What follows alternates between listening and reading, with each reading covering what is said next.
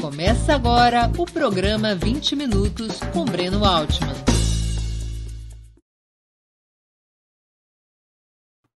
Bom dia. Hoje é 24 de agosto de 2022. Estamos dando início a mais uma edição do programa 20 Minutos. Nossa entrevistada será Chloé Pinheiro. Ela é jornalista especializada na cobertura de saúde e ciência repórter da revista Veja Saúde e produtora do podcast Ciência Suja, em 2021 foi incluída no ranking de profissionais mais admirados da imprensa de saúde e bem-estar do Brasil, elaborado pelo portal Jornalistas e Companhia. Junto com o farmacêutico Flávio Emery, escreveu Chloroquination, como o Brasil se tornou o país da cloroquina e de outras falsas curas para a Covid-19 livro que será lançado em setembro pela editora Paraquedas. A obra nos conta como o Brasil de Bolsonaro foi se tornando epicentro da pandemia e território das mais alucinadas pseudociências contra o vírus. Antes de começarmos, queria lembrar a vocês como é essencial a sua contribuição financeira para a manutenção e o desenvolvimento de Ópera Mundi. Vocês já conhecem as seis formas possíveis de colaboração. Assinatura solidária no site operamundi.com.br, inscrição como membro pagante de nosso canal no YouTube, basta clicar em Seja Membro e escolher um valor no nosso cardápio de opções, super chat e super sticker durante nossas transmissões ao vivo. Valeu, valeu demais quando estiverem assistindo aos nossos vídeos gravados e o Pix a qualquer momento. Nossa chave no Pix é apoie.operamundi.com.br. Vou repetir, nossa chave no Pix é apoie.operamundi.com.br. Além dessas seis formas de contribuição, lembre-se sempre de dar like, de clicar no sininho e compartilhar nossos programas com seus amigos e nos seus grupos. Quem ainda não estiver inscrito em nosso canal, essa é a hora de fazê-lo. A mais eficaz de todas as armas contra as fake news é o jornalismo de qualidade. Apenas o jornalismo de qualidade coloca a verdade acima de tudo. E esse jornalismo que Opera Mundi busca oferecer todos os dias depende da sua contribuição, do seu engajamento, do seu apoio. Bom dia, Chloé. Muito obrigado por aceitar nosso convite. Uma honra ter sua presença no 20 Minutos. Bom dia, obrigada. É, e o meu jornalismo também depende do apoio dos leitores comprando livros, porque ele é feito de maneira totalmente independente. Então, corroboro suas palavras. Muito bem. Chloé, era inevitável que o Brasil se tornasse um dos países mais afetados pela transmissão e a letalidade da Covid-19, ou isso resultou de um caminho escolhido pelo governo Bolsonaro? Não, é, pelo contrário, era totalmente evitável, porque a gente já tinha alguns fatores aqui que poderiam facilitar o combate ao vírus, como aconteceu em 2009 na epidemia de H1N1. A gente tem o SUS, que é o maior sistema de saúde do mundo, a gente tem uma capilaridade, expertise em comprar, distribuir vacina e até produzir rapidamente. Então, a gente tinha todas as bases para ter um dos combates mais bem-sucedidos da pandemia. E o que acontece é que logo a partir de janeiro, assim que começa a circular as notícias de um vírus lá fora, o Ministério da Saúde normal, que a gente conhecia, começa a se movimentar para dar essa resposta. E em março, quando a pandemia é de fato declarada, o Bolsonaro faz igual Tasmania, assim, no Ministério e muda tudo para conduzir as coisas ao bel prazer dele, das pessoas que estavam ao redor dele. Então, daria para ter sido bem diferente. Agora, o que, que leva o Bolsonaro a adotar esse rumo? as investigações, as entrevistas que você fez junto com Flávio Emery para o livro, chegaram a alguma conclusão? É, assim, a nossa. Acho que a principal motivação do Bolsonaro é política mesmo, né? É uma tendência do que alguns estudiosos chamam de populismo médico, que é, é oferecer uma solução rápido, fácil, para um problema complexo e difícil, para qual ninguém tem respostas, porque as respostas estão sendo construídas, então você tem uma solução mágica para aquilo, é, e ao mesmo tempo também evitou soluções que seriam extremamente impopulares para ele, como fazer um lockdown de verdade, né? Que ele fala que aconteceu, mas a gente não teve um lockdown, não teve uma política nacional de isolamento, enfim, os estados acabaram fazendo tudo por conta própria. Então, essa motivação era muito mais para não tomar decisões difíceis e desagradar empresários que apoiavam ele e tudo mais, né? É, essa é a motivação mais clara e que a gente consegue comprovar com fatos ali, mostrando que a gente tenta mostrar no livro, né? Você acha que ao se colocar contra as políticas de lockdown que eram aplicadas em muitas nações, Bolsonaro e a sua equipe apostavam na chamada imunidade de rebanho ou as decisões dele foram um puro pragmatismo imediatista, nem pela questão da imunidade de rebanho passou. Porque nós tivemos países que apostaram nisso, né? O caso da Suécia talvez tenha sido mais exemplar. De, era um país pequeno apostava que deixava correr o vírus, a imunidade de rebanho resolveria, resolveria o problema. Chegou a ver, digamos, vocês identificaram na produção do, das entrevistas para o livro eh, esse tipo de aposta na imunidade de rebanho ou essa discussão sequer existiu? É, é o que a gente sempre se depara investigando as ações do governo, é que as coisas não parecem bem estruturadas a esse ponto, sabe? Parece que é tudo meio feito no embromation, até por isso o nome do livro é Chlorotination. Eu, eu não consigo imaginar que tem um grande mastermind ali falando vamos deixar todos se infectarem, para isso a gente vai oferecer os remédios. Lógico, olhando de longe, parece que foi isso que aconteceu. E tem muita gente que fala isso, tem até estudos que apontam essa possibilidade. Porque os lugares que mais é, apostaram no discurso do Bolsonaro, as cidades, os estados, também são os lugares onde mais se morreu de Covid. E desde o começo a gente via esse tipo de discurso do Bolsonaro, de que é só uma chuva, vai molhar todo mundo, todo mundo tem que pegar. Então parecia que ele realmente acreditava nisso. Agora, a gente não conseguiu comprovar que tem um documento lá falando, ó, vamos infectar todo mundo e oferecer os remédios para o pessoal não, não, ter medo, sabe? Não dá para fazer essa afirmação. Porém, é uma leitura fácil de fazer com os fatos que a gente tem em mãos e as próprias declarações do governo, né? Houve algum caso em que, em algum país, que funcionou a lógica da imunidade de rebanho, por curiosidade? Não, pelo contrário. Aliás, né, a Suécia, como você mencionou, que é o país que apostou nisso, depois o, o primeiro-ministro acabou tendo que sair, a, a, equipe técnica foi trocada, foi um verdadeiro escândalo, as pessoas estão sendo investigadas por conta disso, né? Então, ali, acho que esse era o exemplo mais famoso. E o Reino Unido também, né? Chegou a tentar e logo teve que. Foi, eles que têm um sistema de saúde forte como o nosso, né? Logo a ciência e o, as entidades técnicas venceram a queda de braço com o governo inglês, né? Então, não tem nenhum nenhum exemplo positivo para dar. Se você tivesse que fazer um ranking, quais foram os exemplos, vamos dizer, os três exemplos mais positivos em termos de países no combate à pandemia e os três mais negativos? Eu acho que um exemplo positivo importante, né, que até muita gente critica é, por conta de, manter essa estratégia Covid-0 por muito tempo, foi a Nova Zelândia, né, que logo que ficou fechada durante muito tempo, que impôs uma política muito dura de isolamento para as pessoas, foi ao mesmo tempo engajou a população. Então as pessoas aderiram ali às, às práticas, elas faziam porque elas acreditavam nisso, né? É, além disso, a gente acho que a gente pode citar o Canadá, que também tem um sistema de público bom, como o do Brasil, é, gratuito, universal. E, ai, quem quer falar? A Alemanha, por conta da, da estrutura técnica deles também, é, depois eles acabaram tendo umas decisões ali meio controversas, mas desde o começo estavam ali ouvindo a ciência, meio que norteando o discurso na, na União Europeia, né? E de exemplos negativos, o Brasil, que está no, no top, porque, como a gente explica no livro, grande parte do que aconteceu no Brasil foi importado dos Estados Unidos. E tem muitos fatos parecidos ali. Nos Estados Unidos também foi uma tragédia a pandemia. Porém, em algum momento, o Trump perde a, essa, essa queda de braço com a ciência. Então, o Brasil acaba se isolando como país em população, é, quer dizer, um país continental como o Brasil, que continua fazendo essas coisas. Então, o Brasil é de longe, para mim, o pior exemplo.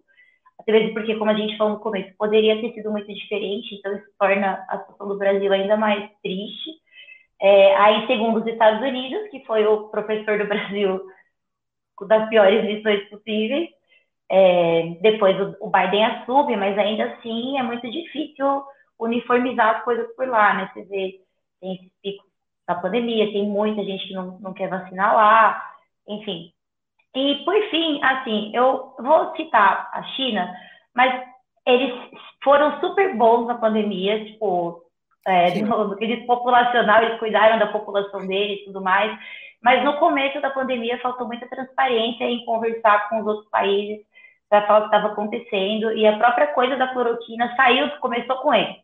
Então, não é um exemplo negativo de gestão da pandemia, é só um país que poderia talvez ter colaborado mais no início ali das coisas, sabe? Porque a China tem um dos, é, em termos per capita, digamos, um dos índices mais baixos de transmissão. Total. Uhum. E eles fizeram essa coisa do lockdown super bem, né? Eu estou citando mais porque no, no início da pandemia esse, essa falta de transparência acabou atrapalhando um pouco o trabalho dos outros países, sabe? E entre os países pobres, como é que você explica, por exemplo, o desempenho tanto no controle da pandemia quanto até mesmo na produção de vacinas de um caso como Cuba? Como assim? Acho que eu não entendi a pergunta. É, entre os países pobres, é, como foi o enfrentamento à pandemia? E chamo destaco aqui para que você responda o caso de Cuba, que tem índices muito controlados na pandemia e, além do mais, produziu suas próprias vacinas. O que, que explica esse bom desempenho cubano no enfrentamento da pandemia? Cuba chegou a mandar até médicos para a Itália para ajudar no enfrentamento à Covid-19, não só para a Itália, para outros países também. O socialismo. Era assim, é, eu não fui muito a fundo em, em, em, na experiência internacional, né? Mas o que eu posso dizer sobre Cuba é que Cuba tem um dos melhores sistemas de saúde do mundo, é, que é um, um exemplo do Brasil, que é uma referência para vários outros. Então, apesar de ser um país pobre, quando a gente vai pensar em termos econômicos, é um país que tem um sistema de saúde pública que funciona muito bem. Então, eu acho que isso justifica o bom desempenho deles, né? Porque a saúde é uma prioridade como a educação. É, mas a gente vê outros países pobres, como a Venezuela, por exemplo, o presidente ficou lá falando de cloroquina sem parar. Acho que pode ser de umas coisas mais doidas que a cloroquina. Assim. É, em alguns países da América Latina, o pessoal distribui vermectina de uso veterinário. É, países da África ficaram sem, demoraram, ficaram sem, né? Demorou para chegar as vacinas e alguns estão com pouca vacina até hoje, né? Na verdade, acho que a maior parte. Então, a desigualdade social acabou atrapalhando muito o combate à pandemia nesses países, né? No fim das contas, os países ricos tiveram acesso às vacinas primeiro e aos medicamentos primeiro. O Brasil conseguiu também, não, não no tempo adequado, mas conseguiu. Mas para esses países mais pobres, a desigualdade bateu muito forte. Talvez por, por essa questão de circulação, né, é, entre países, as taxas de mortalidade sejam menores na África, por exemplo, mas porque menos gente vai para lá. É, mas poderia ter sido diferente, sabe? E agora o caso de Cuba é um exemplo positivo nisso, né? Porque essa questão do, do sistema de saúde robusto, né? Há décadas. E, e, e é uma coisa curiosa que todas as vacinas são chinesas, norte-americanas, britânicas, e, e, tem as vacinas. E Cuba conseguiu produzir vacinas também, né? É, além do sistema de saúde, eles têm uma indústria farmacêutica suficientemente moderna para inventar vacinas? Total. E a gente também tem, viu? O nosso problema aqui é que a gente não tem investimento para isso. Por coincidência, não é um assunto que a gente aborda no livro, né? É que eu estou fazendo uma matéria sobre isso esse mês para a revista. E parece que nos anos 80 o Brasil fabricava 35% dos IFAs que ele usava, que acho que é um termo que todo mundo conheceu na pandemia, né? O ingrediente farmacêutico ativo seja de vacina ou de medicamento, o Brasil fazia 35%. Hoje está em 5%. É, então, a gente tinha vacinas, veio ali já no prelo, desde quando começou a pandemia, já tinha gente pensando nisso aqui, sabe?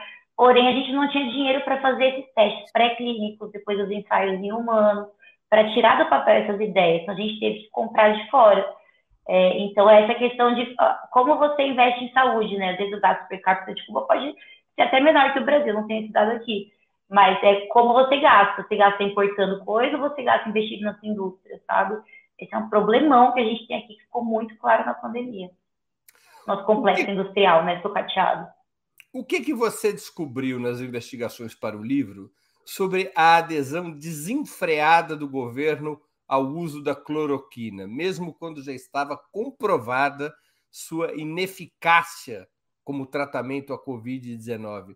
Por que, que o governo fechou os olhos a investigações que já comprovavam essa inutilidade? Apenas para relembrar nossa audiência. Houve, no prime nos primeiros meses da pandemia, a história da cloroquina havia ainda uma certa, digamos, indecisão. Houve o caso na França, uma discussão forte sobre o uso da cloroquina. É, os países no início olharam para a cloroquina, mas rapidamente apareceram investigações muito sólidas que diziam a cloroquina não funciona e pior, pode provocar danos gravíssimos é, na sua utilização. O que, que fez o governo brasileiro aderir desenfreadamente à cloroquina e continuar apoiando a cloroquina? Bom, até ontem, né? Até hoje. Até hoje, né? Não, não mudou isso.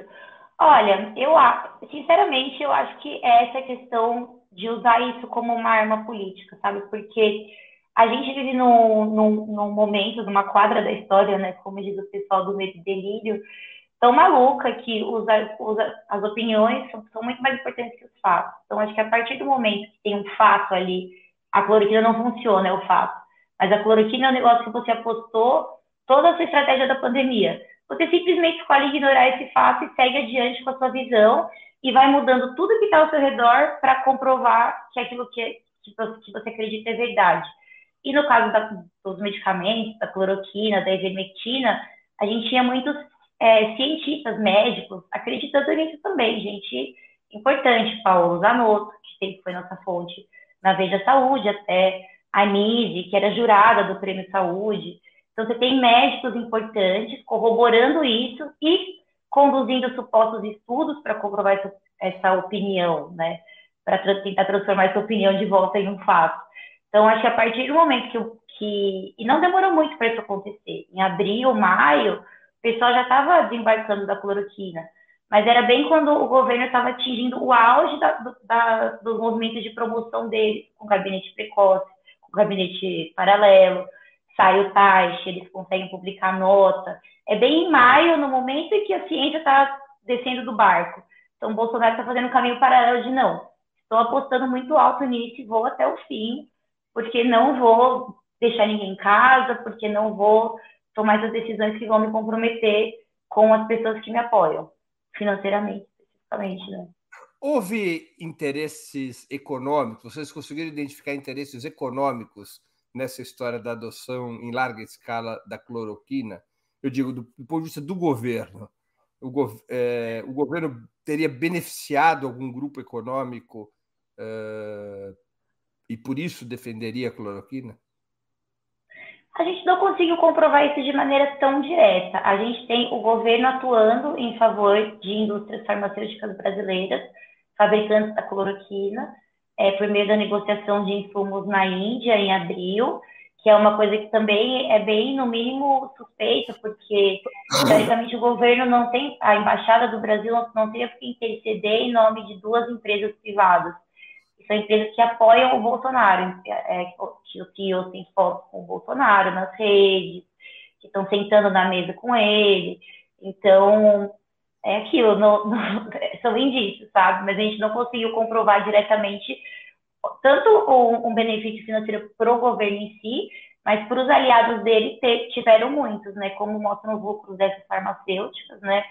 É, e para os convênios também, só do governo em si, mas os governos, que, os governos que se juntaram ao governo nessa tática também acabaram é, se dando bem financeiramente, porque você oferece o remédio e dispensa a pessoa, você ganha mais, é, mais vaga no hospital, fica menos gente no hospital, mesmo que a pessoa volte para morrer, ela ficou menos tempo ali, e todo mundo acabou aumentando lucros e dividendos durante a pandemia, mesmo tendo apostado nessa tática furada, né, que prejudicou foram as pessoas. Como é que você explicaria a adesão de um número nada desconsiderável de médicos ao uso da cloroquina e do chamado kit Covid, quando avaliações científicas de peso já condenavam esses recursos? É que a gente tem o, o livro, ele é dividido em capítulos, onde a gente tenta responder a pergunta título, que é como o Brasil virou o país da cloroquina. E aí o primeiro capítulo é por causa do Bolsonaro, onde a gente fala essas, esses elos do Bolsonaro com tudo isso, onde estão os dedos dele. E o segundo é por causa dos médicos. E a gente tenta é, investigar as razões da, da classe médica para aderir a isso. Primeira coisa, tem que falar do Bolsonaro de novo, porque a questão do antipetismo na classe médica sempre foi uma coisa muito presente, né? Até por conta das características elitistas dessa categoria. Isso fica muito claro com o negócio do Mais Médicos, né? Tem aquela foto do médico cubano chegando, aí o pessoal gritando, e uma das pessoas gritando lá, volta para a senzala, era Maíra Pinheiro, que é a capitã cloroquina. É, e aí, indo, quando o Bolsonaro entra e o Mandetta assume, em 2019, é até uma coisa que ele conta no livro, ele pensou, preciso é, agradar essa fatia da classe médica que apoiou o Bolsonaro. Então, ele coloca a Mayra Pinheiro no ministério, num cargo que, teoricamente, seria mais inócuo ali, uma coisa para ocupar o lugar do sindicato, que era a Secretaria de Gestão do Trabalho, né? E, no fim das contas, acaba virando a, a, a mente por trás da, da, da, da disseminação dos remédios no Ministério. Então, a questão do antipetismo é muito, muito marcante, né? Além. Fala, você está mudo. Perdão. Deixa eu entender uma coisa, me perdoe te interromper. Eu, eu não entendi a ponte. O antipetismo em setores médicos, ok. Mas do antipetismo à anticiência, qual é a transição? é a máquina de desinformação, né? Você vai ficando tão radicalizado politicamente que você está disposto a abrir mão do que você acredita. Pelo menos é o, é o que fica claro, porque aí, com essa penetração do bolsonarismo na classe médica, é, parece que as pessoas vão ficando cada vez mais distantes daquilo que elas aprenderam na faculdade. É, a gente entrevistou um psicólogo para tentar entender né, como, esse, como esses processos acontecem na cabeça de um profissional de saúde. E ele fala uma coisa que é a coisa da escala do comprometimento, que é o médico vai fazendo, vai fazendo, chega uma hora que ele fala, meu, eu já receitei isso aqui para 500 pessoas, tipo, eu não posso, é tarde demais para voltar atrás, sabe? Tem umas outras questões também que são meio características da classe médica. Tem essa questão do médico ser é, um artista, um salvador, uma pessoa ali que vai oferecer uma cura para a pessoa, tem um status ali naquilo, né? eu, o médico é uma pessoa na qual a população confia muito. Então, o médico que tem uma cura para oferecer num momento delicado como esse, é um médico que vende mais, que vende mais, que atende mais gente, que passa mais receita. É um médico que tem uma coisa para oferecer. Tanto que é uma coisa que a gente escuta dos médicos cloroquiners, é isso. É, você prefere o quê? Chegar no consultório médico e te dar um dipirona? o paracetamol, eu não vou fazer isso, eu vou te propor aqui o anti-inflamatório, anticoagulante, o cara quer ter essa cura mágica, sabe? Entendi. E lógico, os mal intencionados também, né? Mas tinha gente que acreditava mesmo na classe médica, na ponta. Especialmente os da ponta, né?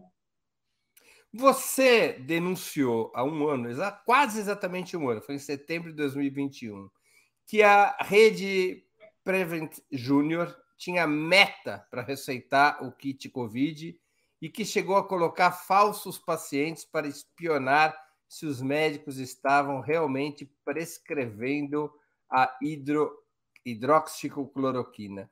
Como é que evoluiu o caso depois dessa denúncia? Por que, que a rede, essa rede se envolveu de uma maneira tão brutal com a chloroquination?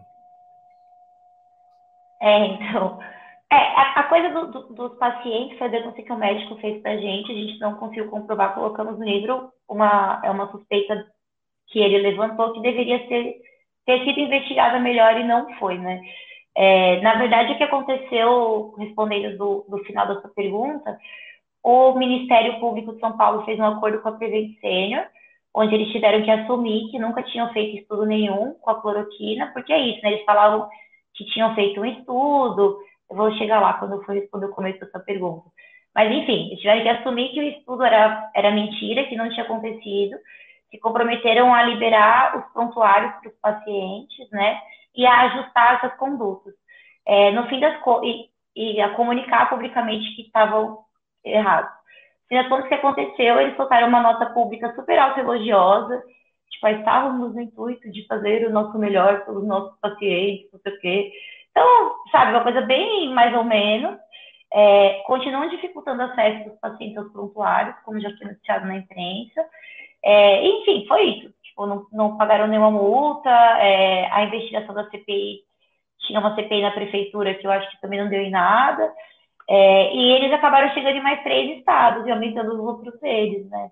As, acho que duas mil pessoas que morreram lá, uma coisa assim, acabaram sendo um pouco perto dos, dos milhares de usuários novos que eles ganharam. É, a Prevent é um caso muito delicado, porque é isso, eles oferecem é, um convênio de uma faixa etária que é muito cara, a um preço que as pessoas podem pagar. Então, muita gente, amigos, vieram falar, eu fiquei horrorizado com o que você me falou, tô com medo de deixar minha avó lá, mas eu não tenho que fazer, porque ou é isso, ou eu, a minha avó vai ficar sem convênio. E, e eles atendem bem na maioria dos casos, eles né? Tem muito positivo. Eles são um convênio desse, dedicado aos mais idosos, né? É, isso. E assim, na maioria dos casos, senão eles nem estariam funcionando, eles atendem bem. Só que com a pandemia ficou claro algumas más práticas, algumas más práticas, é isso? nesse sentido, de você é, talvez tentar é, poupar, poupar, poupar gastos, né, para manter esse valor alto. E uma das maneiras de poupar gastos na pandemia foi dispensando a galera para casa com kit Covid ou fazendo eles nem chegarem no hospital. E isso começou porque, justamente pela, pela Covid ser uma doença que atinge muito mais os idosos, quando ela chegou no Brasil em março, ela caiu na Prevent igual uma, uma bomba, né? Assim, porque imagina chegar um vírus altamente contagioso que mata idosos em hospitais que já estão lotados, que o convênio já era cheio de gente, sabe? Então, os pronto-socorros lotados, e aí eles não queriam causar pânico nos, nos, usuários, então os profissionais ficavam sem máscara, mesmo já vendo a recomendação de usar máscara. Isso, assim, virou um caos lá dentro. E aí eles precisavam dar uma resposta rápida, porque o Mandetta cobrou os caras publicamente numa coletiva, né, porque o Ministério da Saúde ainda dava coletiva e a gente tinha o Ministro da Saúde, que era médico, bons tempos aqui. Ele cobra a Prevente, e aí a Prevent precisa muito dar uma solução rápida, isso tudo no final de março. E aí é meio na época que o Bolsonaro começa a falar da cloroquina é, também. Então, né, concomitantemente, a Prevent anuncia que está fazendo um estudo, que vai, e diferente da atitude dos cientistas, né, que é vamos testar essa droga, a Prevent fala, estamos fazendo estudo com uma droga que vai mudar o rumo da medicina. É isso que eles já, eles já estão cientes, é, certos do benefício. E aí o Bolsonaro comemora o resultado desse estudo, a Nive meio que circula entre os dois lugares, o Paulo Zanotto faz live com ele também. Então parece que é ali que começou o conluio, sabe? Então a Prevent tinha tanto esse ganho político de não ser investigada, né, por estar aliada ao governo, quanto esse ganho econômico de dispensar a galera com o kit, mesmo que essas pessoas fossem morrer depois, né? Agora, e o grau de controle ou supervisão do governo sobre como uh, tanto os planos de saúde, o caso da Prevent, da Prevent Junior, da, da Prevent Senior, uh, quanto outros... Prevent Junior, eu fico imaginando um de crianças, uma vez. Não dá é. ideia, hein, que eles vão lançar. tanto no caso da Prevent Senior, quanto no caso de outros hospitais, o grau de supervisão e controle do Ministério de Saúde era baixo? ou o governo estimulava, de alguma maneira, estimulou essas práticas de desinternação, distribuição de kit Covid?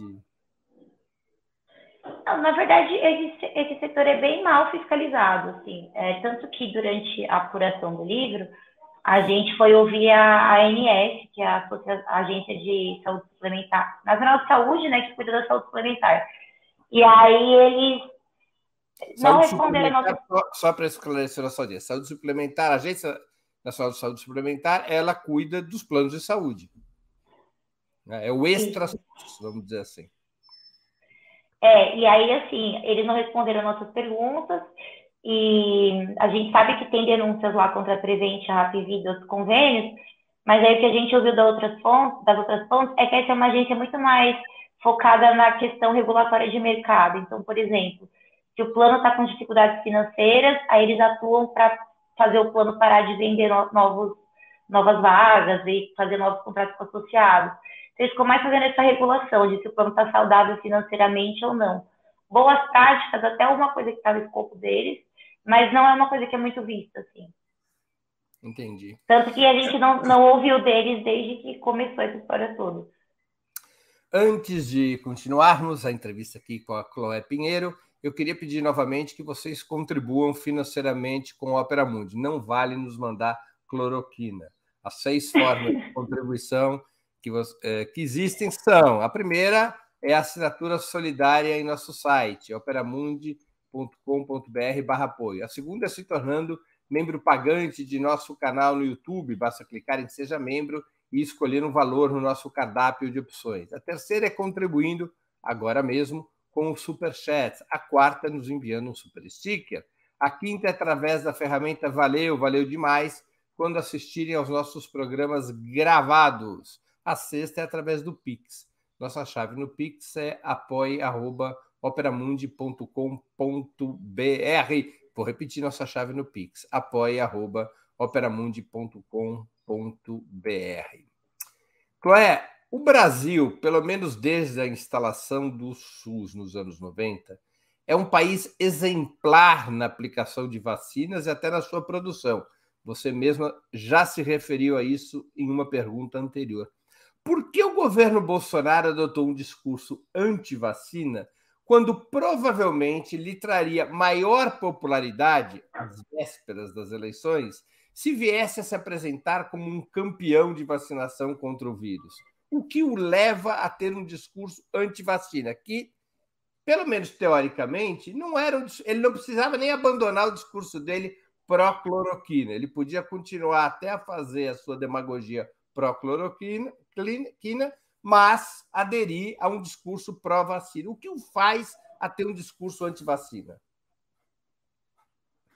Não sei, sinceramente. Pergunta de um milhão de dólares, porque realmente ele tinha a faca e o queijo na mão para se destacar ali, né? Então, é, se eu tiver que dar um palpite, eu diria que é questão da desinformação, porque é, esse é um discurso que começou a circular, o discurso anti-vacina começou a circular muito cedo, quando a gente estava ainda sem ter vacinas aprovadas, as pessoas já estavam falando mal das vacinas, que não, que não seriam, não queriam ter experimentos, nem nada que do virar tipo. jacaré, lembra a história do virar jacaré? Sim, então ele já fazia essa campanha e uma coisa que a gente viu no livro, conversando com uma antropóloga super bacana, que é a Letícia Cesarino, ela fala uma coisa interessante, que é o discurso do Bolsonaro é, alimenta os seguidores dele e os seguidores alimentam o Bolsonaro.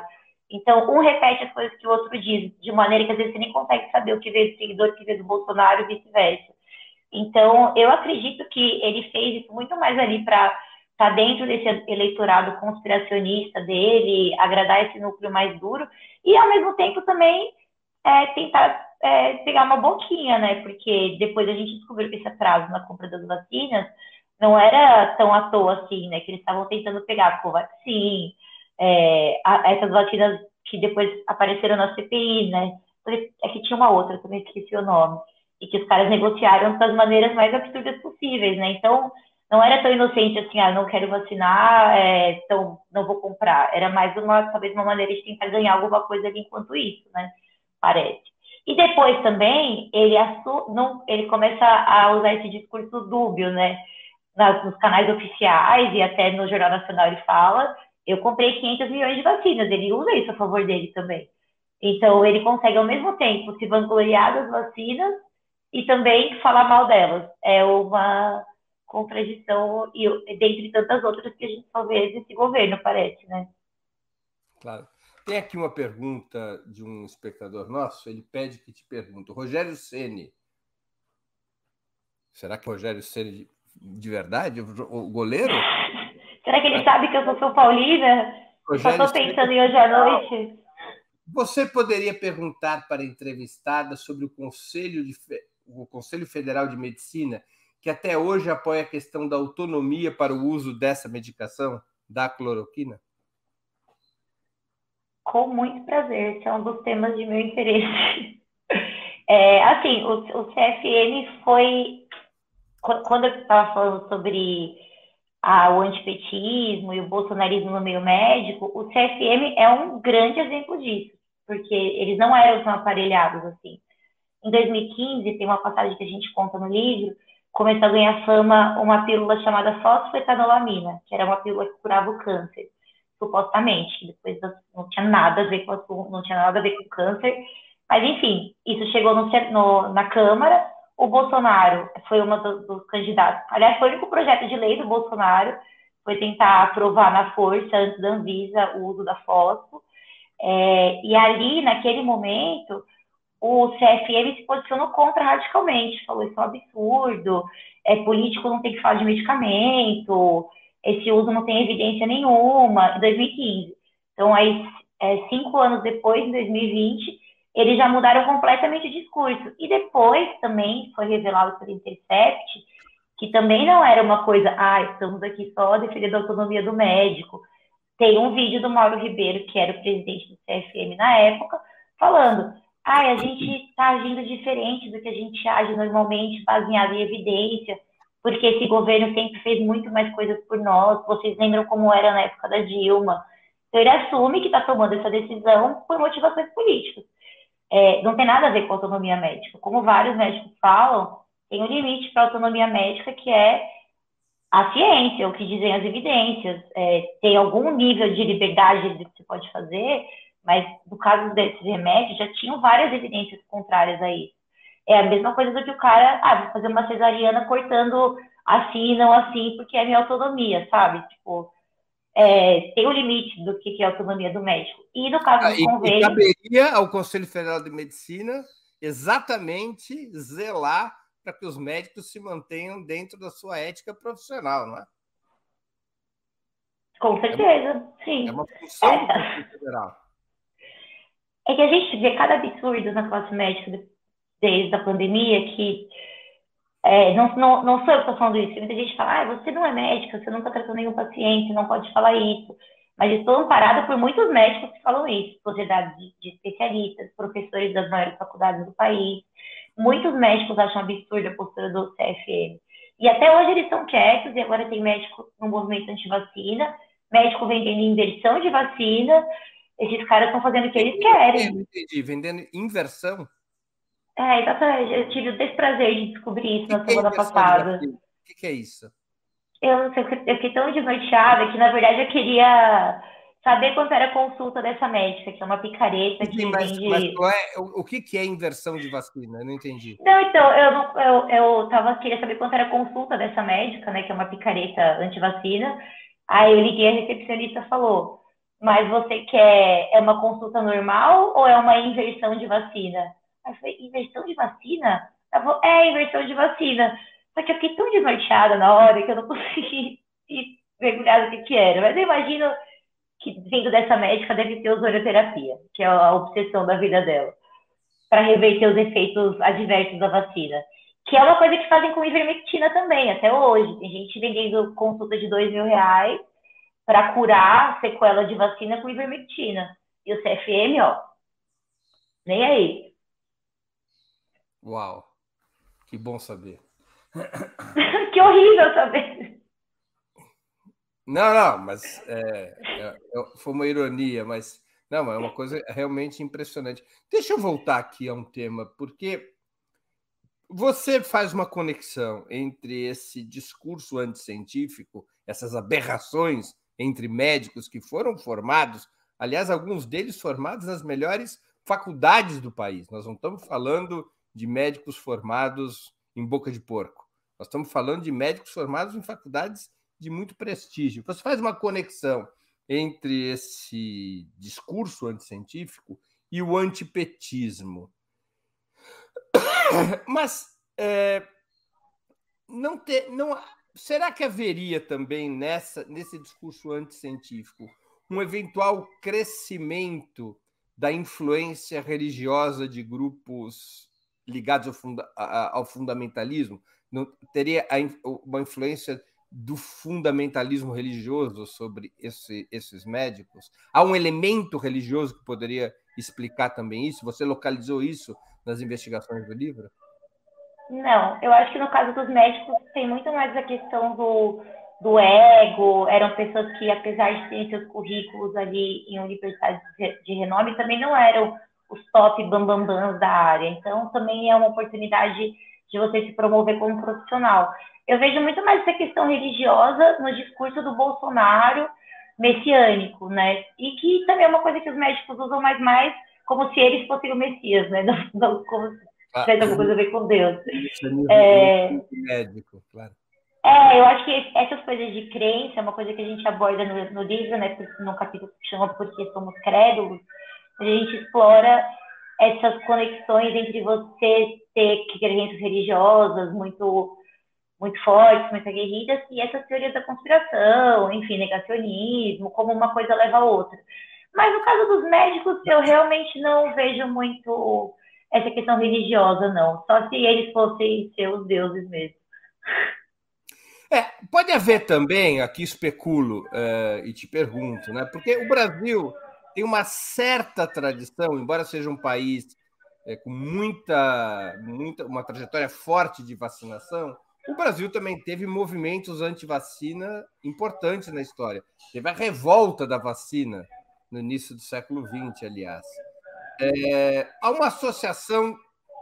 O, o movimento anti-vacina ele tem um discurso ultraliberal, ou seja, tudo bem existir vacina, mas ninguém pode me obrigar a tomar. É, uma, é meu livre-arbítrio tomar ou não a vacina. De alguma maneira, o Bolsonaro introduziu esse discurso anti-vacina, digamos, para flertar com esse individualismo ultraliberal? Olha, talvez, mas eu tenho uma hipótese um pouco mais nefasta para isso, que na verdade, é, quanto mais eu pesquiso sobre o movimento anti-vacina, mas essa é uma pesquisa, uma pesquisa que está super insípida, então não vou poder falar muito a respeito, senão vou ter como comprovar o que estou falando aqui é, eu percebo muito mais uma ligação com a extrema-direita num sentido negativo de não ter políticas públicas gratuitas que salvem vidas de pessoas pobres. É, Para mim, parece muito mais isso. É, quanto mais eu pesquiso sobre o assunto, inclusive porque eu estive numa manifestação anti-vacina na sexta, e lá tinha um X que parecia uma suástica, é, essa médica que vem de inversão de vacina se desvinque. Então, eu acho que como o discurso neoliberal é muito popular, eles se apegam nesse discurso neoliberal para convencer outras pessoas que são anti-vacina. Minha mãe é, minha mãe foi convertida pelo bolsonarismo, não se vacinou, é enfermeira. Então, ela está nesse, nesse, nesse negócio que você falou, é a minha liberdade, é o meu individualismo, eu posso decidir, eu não confio nessa vacina, mas por trás tem essa coisa muito mais nefasta, que, que aí já não, não, não chega para esses as pessoas estão lá na ponta com medo de tomar vacina, sabe? Sua mãe é uma enfermeira bolsonarista anti-vacina e você é uma jornalista de saúde pró-vacina que acabou de escrever um livro combatendo a chloroquination. Como é que é a mesa Por de almoço? Por isso que eu escrevi. Como é que é a mesa de almoço ou jantar sua com a sua mãe? Ela foi desfeita, né? Não tem mais. Mas eu percebi que eu não tô sozinha nessa, assim, acho que foi uma escolha que eu fiz, no começo eu fiquei pensando, será que eu vou falar sobre isso? Mas eu acho que tem que falar. E tem até um cara na gringa que fez um documentário que chama Como meu pai sofreu uma lavagem cerebral, onde ele tem esse mesmo mote, que é o meu, e no fim das contas eu escrevi o livro para isso, para tentar entender como minha mãe, uma pessoa que me enfiou todas as vacinas do mundo, conseguiu virar essa pessoa que elas não, não têm diálogo. Assim, elas, ela me trata como se eu não conhecesse, porque eu não sou profissional de saúde, como se eu não soubesse que tem interesses escusos por trás.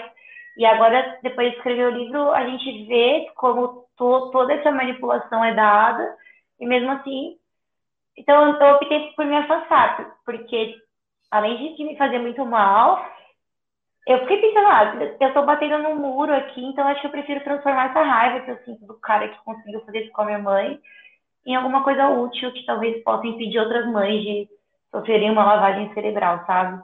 Como é que ela responde a uma pergunta que certamente você deve ter feito, mas você me vacinou para todas as doenças, por que agora você é contra a vacina?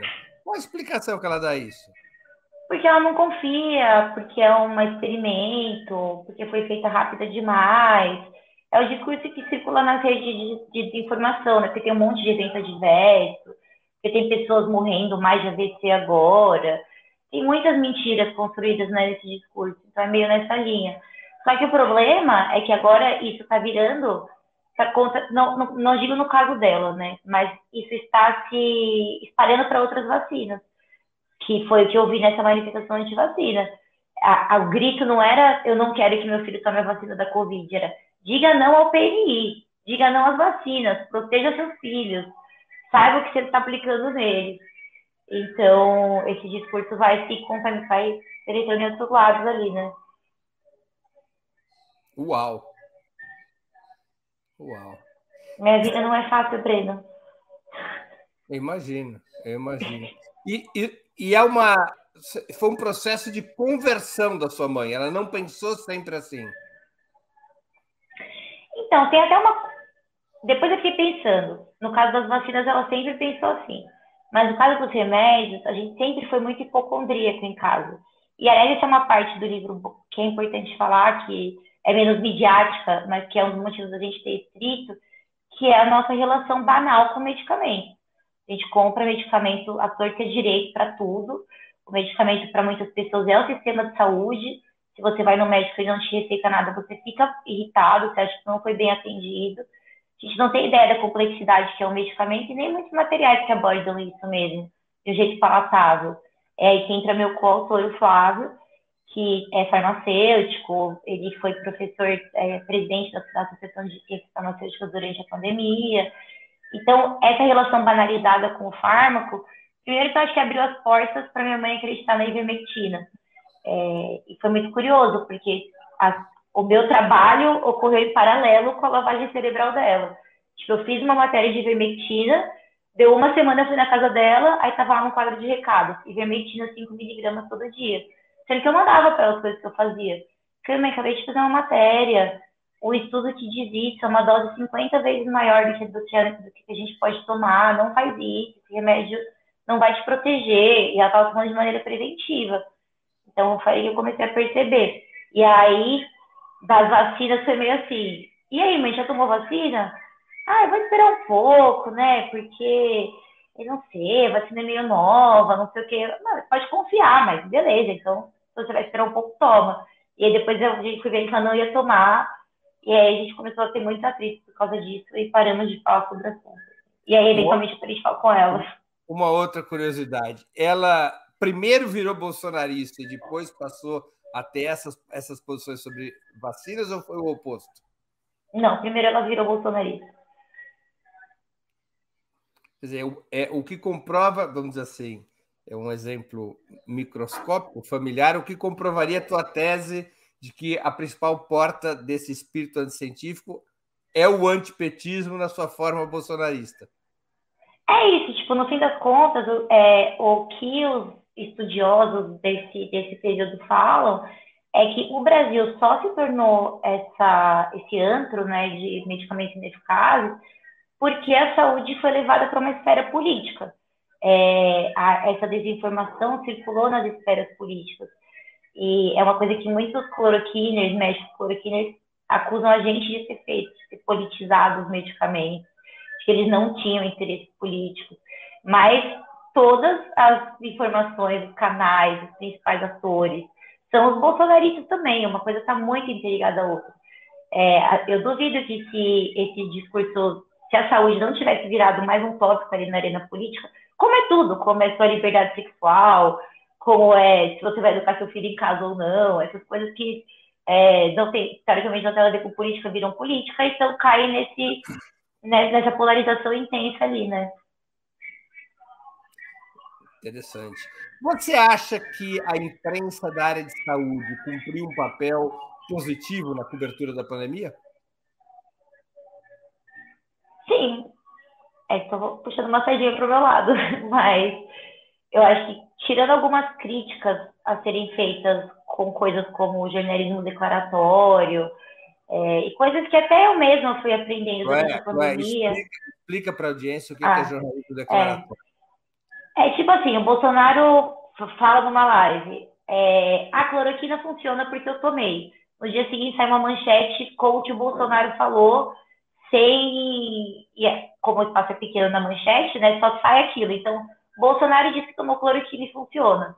Depois o texto pode ter as ponderações dele, mas a manchete vai bater primeiro ali no leitor, né?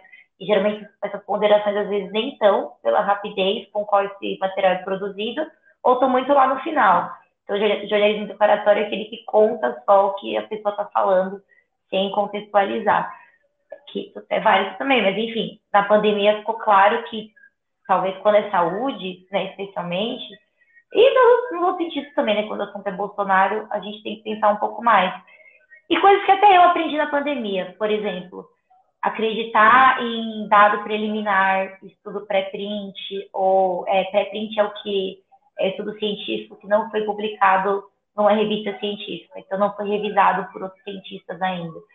É, e mesmo quando está publicado numa revista científica, pode ser uma revista que é meio predatória, ou seja, que só quer ganhar dinheiro.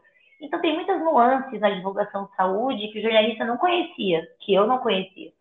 Então a imprensa de saúde acabou às vezes propagando coisas que não eram tão positivas assim e depois a gente foi aprendendo o efeito disso, né? Que tomamos uma posição mais dura com os remédios. Outra crítica que eu faria sobre o assunto é que a partir de quando quando cloroquina e ivermectina viram um consenso de que não funciona na comunidade científica, a cloroquina bem antes, né, e a ivermectina depois, a imprensa meio que deixa de falar do assunto. Ó, oh, não funciona, chega disso só que é a partir de 2021, quando o assunto deixa de vir a pauta para gente, que o pau come, assim, no nível, no nível. Nível 100 milhões de caixas de ivermectina, sabe? E a, tanto, que tanto que a ivermectina agora está assim, cura câncer, cura paralisia, é, é um remédio mais injustiçado, é o dia da ivermectina. E a imprensa deixou de falar disso porque deixou de ser importante. Inclusive, foi uma dificuldade que a gente teve para publicar o livro, que já não era mais assunto, sabe? E, então é isso, acho que essa é outra crítica que eu faria em ciência de saúde, mas tem muito mais elogios a fazer, né? Porque no final das foram eles que seguraram a, os dados da pandemia, de vacinação, de novas infecções, então, de como a população deveria se comportar. Não fosse a imprensa, teria sido muito pior. Por que, que você decidiu se especializar na cobertura de saúde? Ah, não decidi, né? Fui decidida eu consegui um estágio na Veja Saúde quando eu estava na faculdade. É, e aí depois continuei freelando para eles, mas fui freela durante a maior parte desse tempo. É, e aí comecei a me interessar mais por ciência a partir de 2018, quando eu comecei a escrever para a agência FAPES. Já cobria bastante ciência na revista, mas eu comecei a conhecer um pouco mais de metodologia, é, do método científico e das, das, das motivações do cientista, isso é bem sedutor, né? E aí, quando veio a pandemia, meio que caí de cabeça nisso, porque eu já tinha essa, essa experiência, então comecei a ser muito chamada para escrever sobre o assunto. E aí foi meio natural, assim. Muito bem. Chloé, nós estamos chegando ao fim da nossa conversa. Eu queria fazer duas perguntas que eu sempre faço aos nossos convidados e convidadas antes das despedidas. A primeira, qual livro você gostaria de sugerir aos nossos espectadores? Não precisa sugerir o seu livro. O seu livro quem vai sugerir sou eu. Vou aqui Obrigada. pedir para a produção colocar de novo na tela. É um livro muito importante para entender o que aconteceu com o país, para entender como é que o Brasil se transforma num dos epicentros da pandemia e como se transforma num território para as mais abusivas práticas anticientíficas durante é, o período pandêmico. O livro Chloroquination, da editora é, Paraquedas, é, foi escrito pela Chloé Pinheiro, nossa entrevistada de hoje, pelo Flávio Emery. Ele já está em pré-vendas, ele ainda não está nas livrarias, mas ele já está em pré-vendas. E o site em que pode ser feita a pré-venda é, é, esse site. Eu vou pedir para a produção colocar embaixo qual é o site, para facilitar a quem quiser adquirir esse livro. É a editora Claraboia o selo Paraquedas é da editora Clara Boy, então é nesse endereço que está aqui na tela que você poderá comprar, fazer a pré-compra uh, do livro Chloroquination. Então, eu queria que você indicasse, sugerisse um livro. E a segunda pergunta é qual filme ou série poderia indicar a quem nos acompanha? Nossa, hoje eu saí para andar de bicicleta de manhã cedo e fiquei uma hora pensando, meu Deus, o que, eu vou recomendar, né? Que coisa, eu nunca tinha passado por isso. É, bom, livro eu já sabia, porque eu acho que é o livro que me fez, é, fez eu me encantar pela ciência e por desmascarar pseudocientistas, que é O Mundo Assombrado pelos Demônios, do Carl Sagan.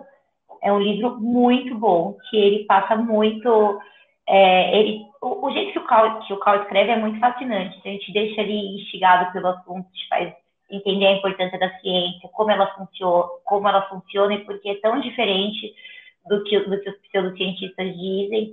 É um livro maravilhoso, assim, não tenho palavras para elogiá-lo o suficiente.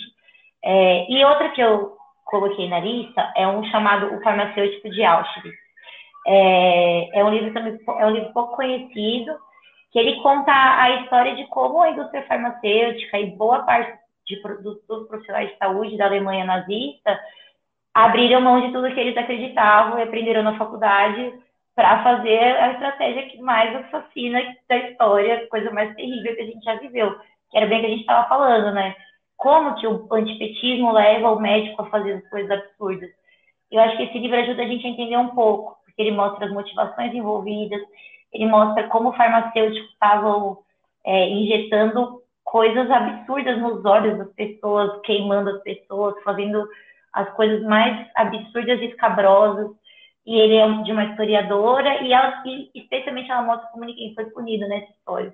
É, penas que dariam, que da, é, como é que é? Penas que fariam inveja a um ladrão de galinhas, uma coisa assim. É, é muito triste, que nem frente a uma experiência como o nazismo, profissionais de saúde que agiram de maneira antiética foram punidos. Acho que esse livro mostra bem isso. Assim. É, de livro aí. Filme e série. É, aqui que eu coloquei mesmo? Ai, deixa eu ver minha cola aqui com a Natália. Tá. Filme eu coloquei Medida Provisória, porque acho que é um filme nacional que assisti recentemente, que achei super bacana. Eu acho que a produção nacional tem que ser mais valorizada, divulgada, apesar das críticas que tem ao filme. No geral, eu adorei a mensagem que ele passa, as atuações, enfim, recomendo. É, e a série, série eu coloquei o Pico da Neblina, porque acho que é outra pauta que está sendo bem discutida, que recentemente fiz uma matéria grande sobre o assunto, que é a maconha no Brasil, o uso dela. Essa série é, explora a possibilidade de um país onde a maconha é totalmente legalizada e o que, que aconteceria com ela. E, e é muito bem produzida, está na segunda temporada. É, é, isso, mais uma produção nacional para a gente prestigiar. É, é Pico da Neblina nacional? É. Ah, nacional e muito bem feita. E agora está na segunda temporada. Bacana. Algum filme que você queira sugerir? É, o filme eu acho que eu ficaria com medida provisória mesmo. Ah, você falou de é, do, perdão, é da Thaís Araújo e do Lázaro Ramos. Eu, eu não tomei é, cloroquina, mas o cérebro tá, funciona, funciona às vezes com falha. Às vezes é falta de cloroquina, Breno. É falta de cloroquina. Não, eu acho que é excesso... Vou te indicar uma médica muito boa depois que a gente. Ah, eu acho que é excesso de idade mesmo. Acho que é excesso de idade. Chloé, eu queria agradecer muito pelo seu tempo e por essa conversa tão interessante e informativa. Muito obrigado e boa sorte com o livro. Obrigada a você pelo convite. Espero que tenha saído bem. É, acho que foi a minha entrevista mais séria que eu fiz até agora, então espero que tenha dado tudo certo. Claro que sim. Foi tudo bem.